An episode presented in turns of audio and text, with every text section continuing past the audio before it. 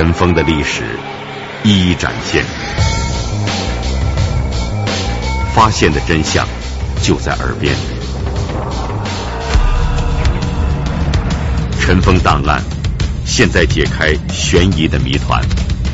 二零零五年的每日零点，尘封档案就要登场。午夜时分，打开尘封档案，我是吴勇。一九五九年，位于天安门广场东侧的中国历史博物馆落成。为了迎接国庆十周年，国务院当时决定将全国各地大批珍贵文物聚集到中国历史博物馆，筹备预展，向国庆节献礼。就在这时，陈列在西周展厅三十二号展柜内的石孔盒，却偏偏不见了。警方通过调查，排除了石孔河并没有开箱陈展的可能，石孔河确实被盗。根据各方提供的情况来看，排除了外盗的可能。于是，警方又将思路转回到了馆内的工作人员身上。通过对博物馆工作人员的进一步排查，在文物丢失的当天夜里，正在值班的一位馆员赵同珍引起了警方的怀疑。但是赵同珍矢口否认。由于当时又没有足够的证据，警方对此案转入到了秘密侦查阶段。那么，赵同珍是不是盗窃文物的人呢？警方在秘密侦查过程当中，又发现了什么样的情况呢？一九五九年，位于天安门广场东侧的中国历史博物馆落成。为了迎接国庆十周年，国务院将全国各地大批珍奇文物聚集到中国历史博物馆，筹备预展，向国庆节献礼。就在这时，陈列在展厅内的一件国宝却意外的失踪了。尘封档案为您讲述历史博物馆第一案。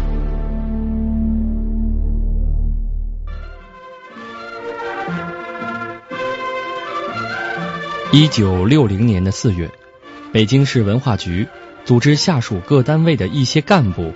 来到了顺义县牛栏山公社前桑园村劳动锻炼。可好了，一九六零年三年自然比较困难时期嘛，这个咱们嗯那个历史博物馆的一些这个国家机关到农村下放下放劳动。在劳动期间，公安部门仍然对此案的重大嫌疑人员历史博物馆馆员赵同珍进行秘密跟踪。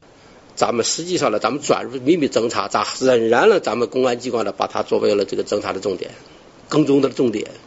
实际咱们派了秘密的这个侦查员跟踪他。这牛栏山呢，这个人呢，就是表现的呀，也是不太好，经常的和那一个女的呀，这个这个来往，经常回北京花钱啊，还是说了穷吧，想办法的弄钱花。因为他有外遇，他他肯定的，他想办法的弄钱。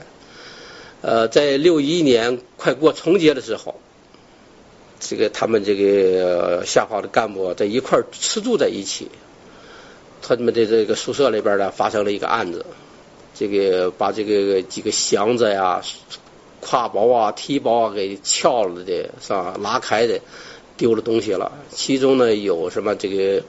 有一块瑞士手表是最值钱的一块瑞士手表，其他的什么什么粮票啊，什么什么毛巾啊，什么手套啊，丢了一些东西。呃，这当时的这个呃生产队里边啊，还有一些有关部门呢，也去侦查破这个案子。当时呢，咱们的秘密侦查员呢，把这个情况呢，也就向咱们这个市局就汇报了，市局也向公安部汇报了。所以根据这个。要盯紧他，通过这个想办法把失控和案给给引出来。这只是公安人员的一种想法。宿舍被盗的案件到底跟赵童真有没有关系？石恐和案件又跟这起案件有什么关联呢？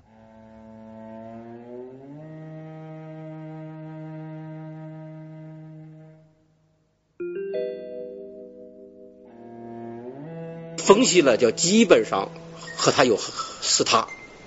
这个宿舍里边些人因为当时人家都是吃饭去了他这走到半路了，吃了几口没吃，人家就发现他了，他就返回了宿舍去了。等他吃完饭的，大家呢就是一块就是不回宿舍了，直接就到地里边干活去了。等回来以后，发现了这东西被盗了。他本人呢，这个赵这个姓赵的这个人呢，他也上去拿起他的提包，他说：“你看我的提包也破了，我我也丢了什么东西了。”呃，最后这个了，咱们这个有关部门呢，就派一些侦查员呢，就是公安机关呢，就开始侦破这个案子，也找他谈话，找了好多人谈话，发现呢，这个这个东西最后呢，我们从他这个他们这宿舍的这个这个房子比较低，有这个用竹子那个的的席子做的顶棚，发现顶棚呢有有空隙，最后呢，他们他们就从这个顶棚的这个发现顶棚上边呢。把这些东西找到了，看到了，看到了。当时呢，咱们的这个公安机关呢，没有把这个东西了，没动，没拿，就原封的，咱们知道是就在这儿放的，他肯定既然到了，他肯定有超级好把这些东西拿走。哎，咱们就等了那么多长时间几几天，正好春节前呀，就准备放假回家回京城过节了。这一天的早晨，其他人都洗完脸了，打着背包，都是准备就坐车就回来了。这个姓赵的呢，也打好这背包了，但是他磨磨蹭蹭的，就是了，就老不动。在这个期间呢，他啊发看到了那个顶棚上了，就是了已经被公安机关发现了。他也比较细，他挺聪明的这个人。最后把这个东西了从那顶棚上拿下来，转移到了这个厕所旁边有个柴火堆，把这些东西了转到柴火堆里边去了。就是回城的那一天，大家都准备上车的时候了，他上厕所去了。他上厕所呢，就是了，呃，把大家避开以后呢，他最后就绕到了柴火堆那儿，就是开始把这些东西就揣到那个怀里边、大衣兜里边。这是咱们的一个秘密侦查员跟着他，背后跟着他，发现了他了，就在厕所里，当时就把他盯住了。你那拿的是什么东西？他说是毛巾。你，我看你还有什么东西？最后把他整个剩下的东西，连瑞士手表什么东西搜出来了。这样的话呢，咱们把这个案子呢，就是基本上就是这个小案子破了。在顺义县牛栏山公社前桑园村发生的这起盗窃案，重新唤起了历史博物馆全体职工对石孔河失踪案的联想。北京市公安局和历史博物馆党委重新分析了石孔河被盗后赵同珍的种种表现，以及这起盗窃案与石孔河案的内在联系，一致认为这两起案件有着极其相似的作案手段，决定立即拘捕赵同珍。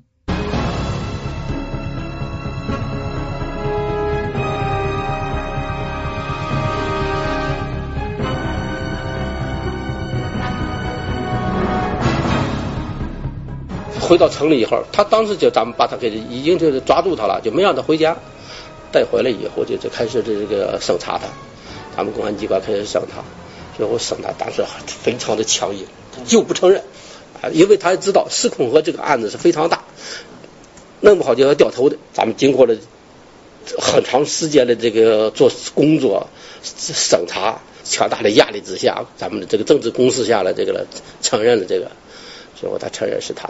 盗窃的，什么什么样的证据呢？第一，这个失控河案的丢的这个，一个是从时间作案时间，当时这馆里边的几个人，武警战士，就是警卫战士说了，晚上在那个馆里边走动的只有他一个人，走动了几次，巡了巡查，巡了，因为他值班嘛，夜班值班，只有他一个人，没有第二个。武警战士不懂文物。他们换岗啊，也比较轻，也不可能去盗这个东西去。那么他这个他作案时间上他是有的。第二个呢，他这个这个案发以后呢，就通过咱们做工作，他情绪反常，动作比较反常。第三个呢，就是呢，从他的平时的这个经济状况呢比较，他生活作风不太好，经济上比较紧拮据一些。他们说呢。你想想，他那个小手表、小东西，连毛巾、手套他都盗，他都可以要。那么说这个失控和，他知道他的价值有多大。那么说了，他分析是他的可能性比较大。那么根据他们的这这些因素呢，咱们就是了这个从这个小案子呢，就是了就继续攻他，最后了他不得不承认了，承认了说是是他闹的。当时承认以后了，咱们就让他带带着的的坐车直奔历史博物馆地下室，把这个失控盒拿出来。哎，这个案子就算基本上告破。赵同真为什么要盗取石孔盒呢？为什么他专偷石孔盒案的的这这个的文物呢？石孔盒啊，这个呢就是了，他是。比较他是搞文物的人，他对文物呢比较懂。一个呢是文物这个石孔盒呢比较精小，好拿。那其他的鼎啊什么的什么俑啊什么这些东西大的东西你搬不动也没法拿。这个石孔盒呢很小，就像一个大呃大茶碗似的，哎呃比较精巧，而且呢它是国家一级文物，架子可以说是架子连城，哎呃既值钱又轻精小好拿。这是他主要的一个，这个呢就是了，他懂文物和一些一些的这个当时的这个收购文物的这些外边的人家，因为他是文物的增购员、采购员，外边有联系，他只要得到手，他能出手，能拿到钱，所以他到到这个，其他的东西大，他不好拿。那么赵童真到底是怎样在当时戒备森严的历史博物馆中盗取了这件？珍贵文物呢？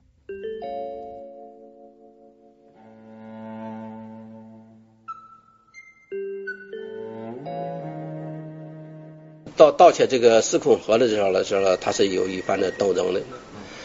呃，八月十三号下午，他值夜班，人家都走了以后呢，这个当时下点小雨，呃。他的那个女朋友不是他妻子啊，他那女朋友给他打电话啊，就说有电影，你去看不看？他说我正在值夜班呢，我不能去。他那你也得出来一下啊。最后他吃完晚饭，他就溜出去了，就值班期间他就溜出去了，溜出去可能和他那个女朋友见了一面。呃，电影也没看成，意思就是好像是经济上和他要钱。他回来以后呢，这个大家都走了以后，晚上夜深人静，一两点钟的时候，他就第一次巡巡巡楼检查，看的时候呢，他就转到了这个展厅里边去。到展到了这个走到了三十二号展柜的时候呢，他发现了这个有一块玻璃啊。前面的一块玻璃还没安上去，形成了和这个展柜呢，在玻璃离着那个展柜的上边，形成了一个有那么个一个四十几度的那么夹角，刻好了，手能伸进去。哎，他一看呢，这里边其他的东西呢，也有有，呃，最值钱的就是这个石孔盒，又小轻小，他就动了心了，就。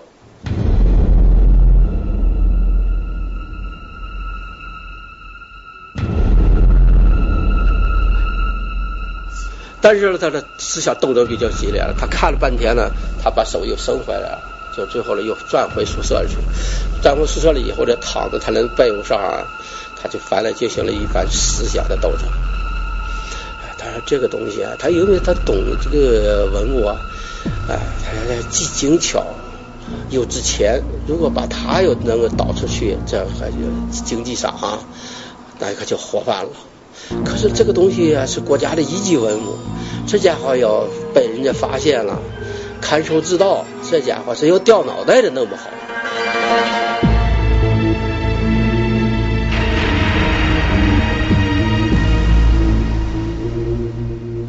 斗争相当的激烈。到三四点钟的时候，他终于下了决心了，他还是。这个鬼迷心窍，被这个占有欲啊啊还是战胜了，然后他又出去巡视，巡视的时候，当一个武警战士呢在那儿站着，和和他对话。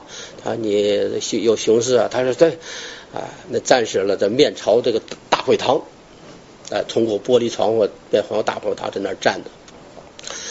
他呢就转了一圈以后呢，又接到那个展厅，走到了三十二号展柜。当时呢也是斗争又激挺激烈的，是他拿不拿？要是拿了这一反正就这么一瞬间，那就是了成功了，那就是钱；不成功，被抓住了，那呀哈，就是也是掉脑袋的事儿。最后啊，短暂那么斗争呢，还是被私有欲啊给战胜了，最后拿了。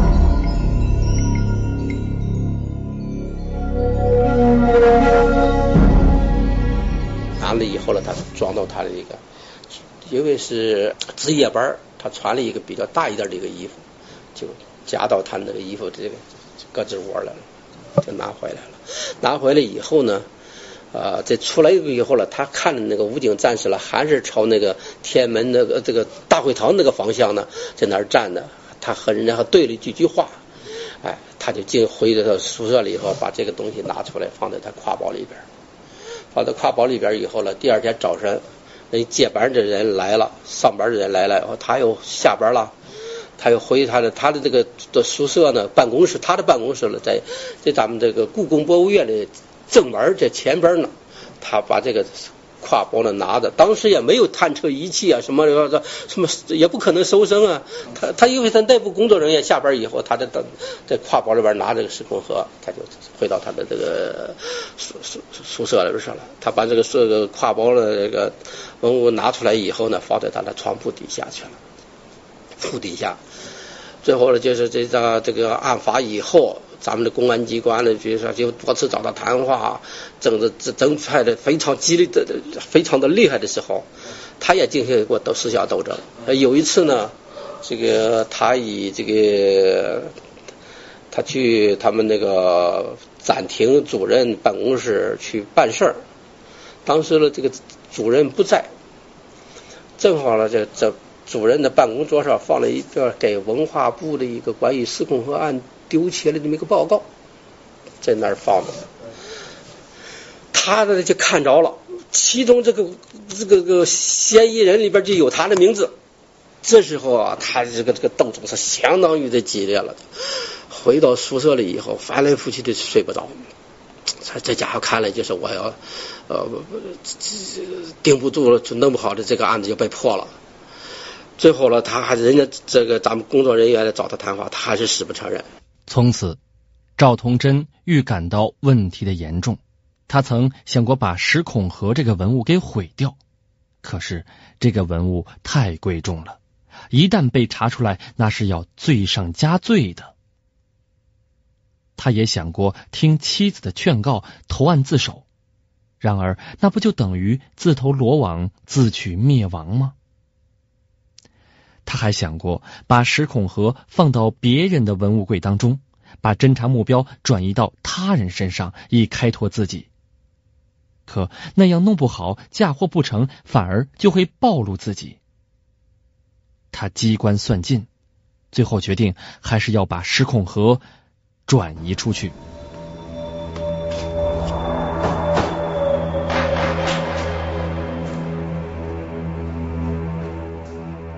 最后，他想办法成一个，就是了，也是晚上加班故宫博物院往历史博物馆了用的文物的期期间，他也参加了这个，把这个石孔盒拿出来带进了历史博物馆。这是九月的一天，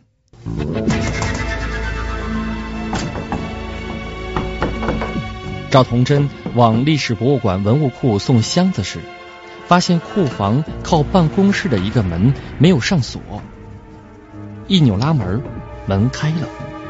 库房里放着许多零散的文物和箱子，在西墙旮旯里放着一个半米多高的西周时代文物南。南分上下两部分，可以拆开，下部分有三个足，是空心的，里面空间不小。按照文物管理规定。为保护文物，一般情况下不允许拆分。赵童真瞅着难，琢磨着如何把石孔盒转移到这里边：一可以应付侦查；二一旦以后陈列难的时候翻出来，可以证实文物并没有丢窃，只不过当时放乱了。三，如果发现不了，等风头过后，还可以寻机拿出来。于是他主意拿定，在第二天上午，又以送箱子为名，将石孔盒用棉花裹起来，放在男的组里。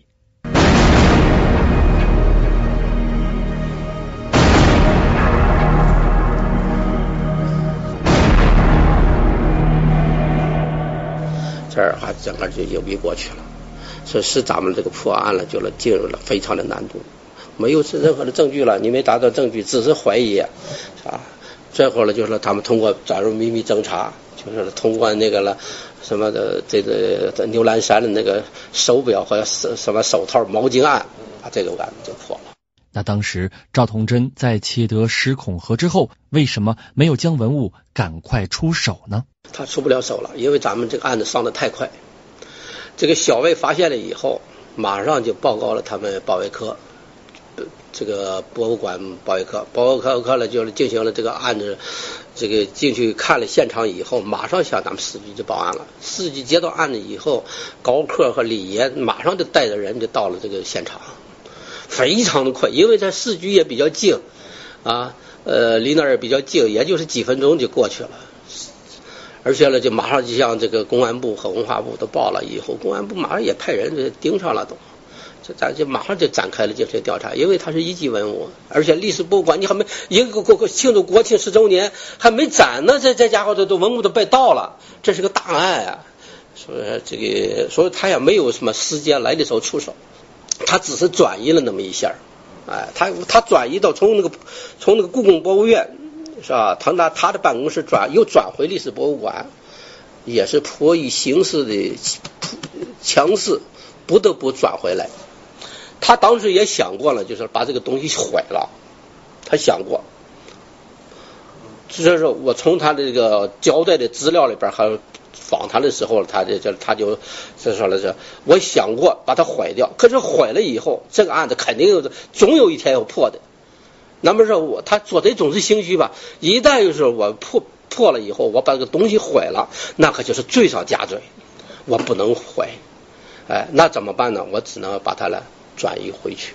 一九六一年九月三十号，北京市中级人民法院对赵同真作出判决，认定他犯了盗窃国家珍贵历史文物罪，而且犯罪性质恶劣，情节特别严重。依法判处他无期徒刑，剥夺政治权利终身。本期节目讲述人，原北京市公安局档案处处长李龙泉。我是吴勇，在此也感谢北京市公安局对我们节目的大力支持。下次节目再见。